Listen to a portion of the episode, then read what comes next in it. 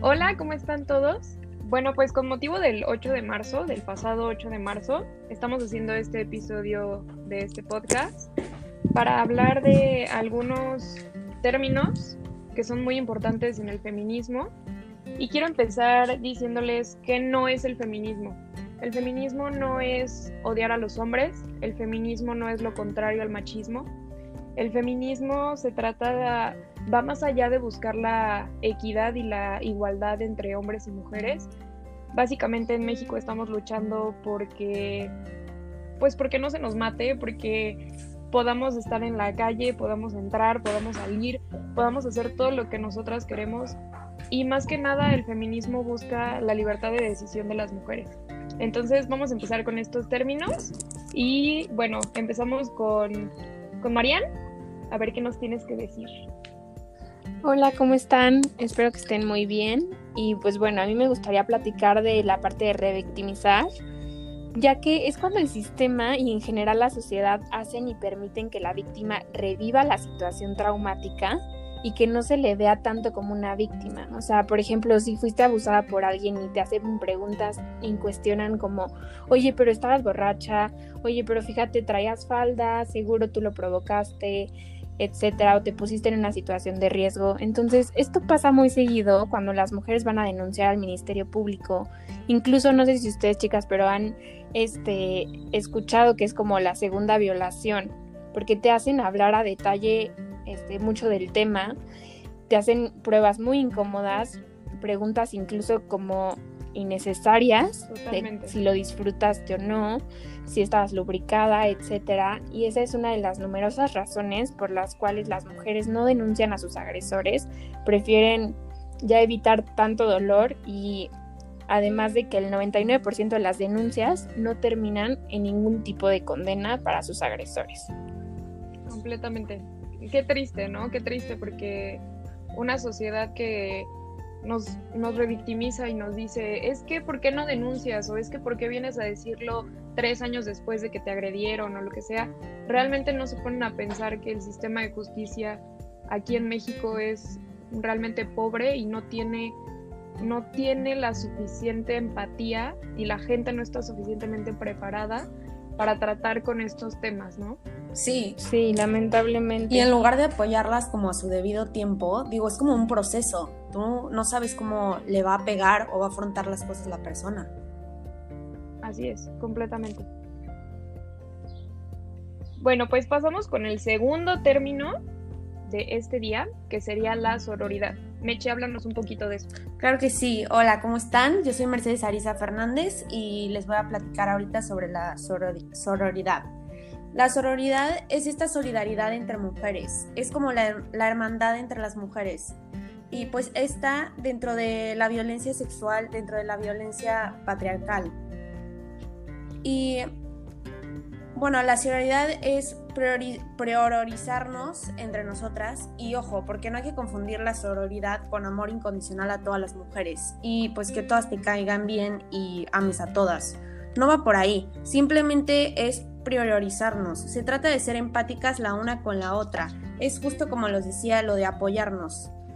Y pues si una mujer te cuenta su historia de abuso como feminista, tienes el deber de creerle, porque creo que es lo que a mí me gustaría, o la reacción que a mí me gustaría si llego a sufrir algún tipo de abuso de este tipo, em, que me crean a mí antes que a mi agresor.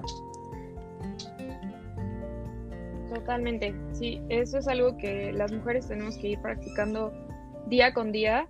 Es un proceso de deconstrucción muy duro y yo siempre he pensado que en cuanto tú empieces a hacerte consciente de este tipo de conductas machistas y misóginas, no hay vuelta para atrás. Em, yo estaba escuchando que muchas, muchos hombres específicamente cuestionan a las mujeres feministas y les preguntan como, oye, pero eres feminista, entonces tú vas a pagar la cuenta, ¿no? El que el hombre te pague la cuenta no significa y no te hace menos feminista. Simplemente tienes que cuestionarte, ¿por qué me está pagando la cuenta? ¿Me está pagando la cuenta porque quiere algo a cambio? ¿Me está pagando la cuenta porque simplemente se le hace lo correcto? ¿O porque espera que yo la siguiente vez que salgamos me pague la este, yo pague la cuenta? Entonces, es un proceso bien duro y no hay vuelta atrás. O sea, en cuanto tú empiezas a hacerte consciente de este tipo de conductas, cuestionas todo, completamente todo. Sí, sí, pues de hecho hay diferentes tipos de feminismo y como que no hay algo en específico que te diga, si digas esto y esto y esto, si cumples esto, eres feminista. y si no, no. Entonces, pues cada quien vive su feminismo con base a sus valores y sus vivencias. O sea, exacto, tienes que cuestionarte todo, tienes que ver todo y pues no sé, a veces la gente, exacto, piensa estas cosas como de broma o reales que la verdad ni al caso. Sí, totalmente. Sí, de hecho, bueno, eh, del pasado 8 de marzo vi muchos testimonios de varias niñas y lo que me llamó mucho la atención fue que algunas se quejaron de que les mandaron su testimonio a su agresor.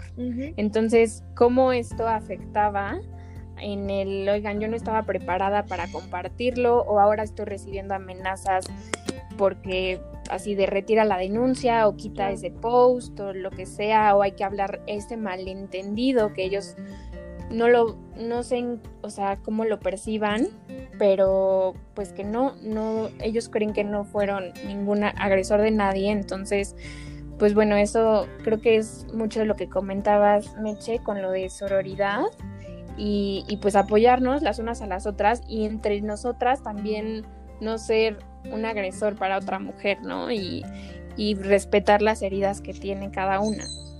Sí, totalmente, porque es, es bien complicado. Yo de verdad entiendo a estas niñas que les duele ver en un tendedero el nombre de sus amigos, el nombre de su hermano, el nombre. Incluso es, escuché la historia de una chica que decía, es que niñas no sé qué hacer porque en un tendedero salió el nombre de mi novio.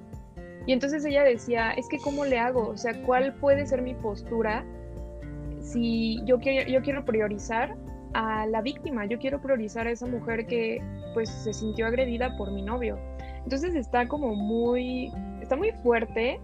Yo sé que es difícil que, que te encuentres por ahí el nombre de tus conocidos o el nombre de tus amigos o incluso el nombre de tu novio, pero yo creo que la comunicación es la base de todo y justo ser empáticas, ser, este, ser sororas entre todas, ¿no? Este, que es básicamente una de las, uno de los pilares del feminismo. Entonces, pues con esto me voy al tercer término de hoy, que más que un término es una pregunta.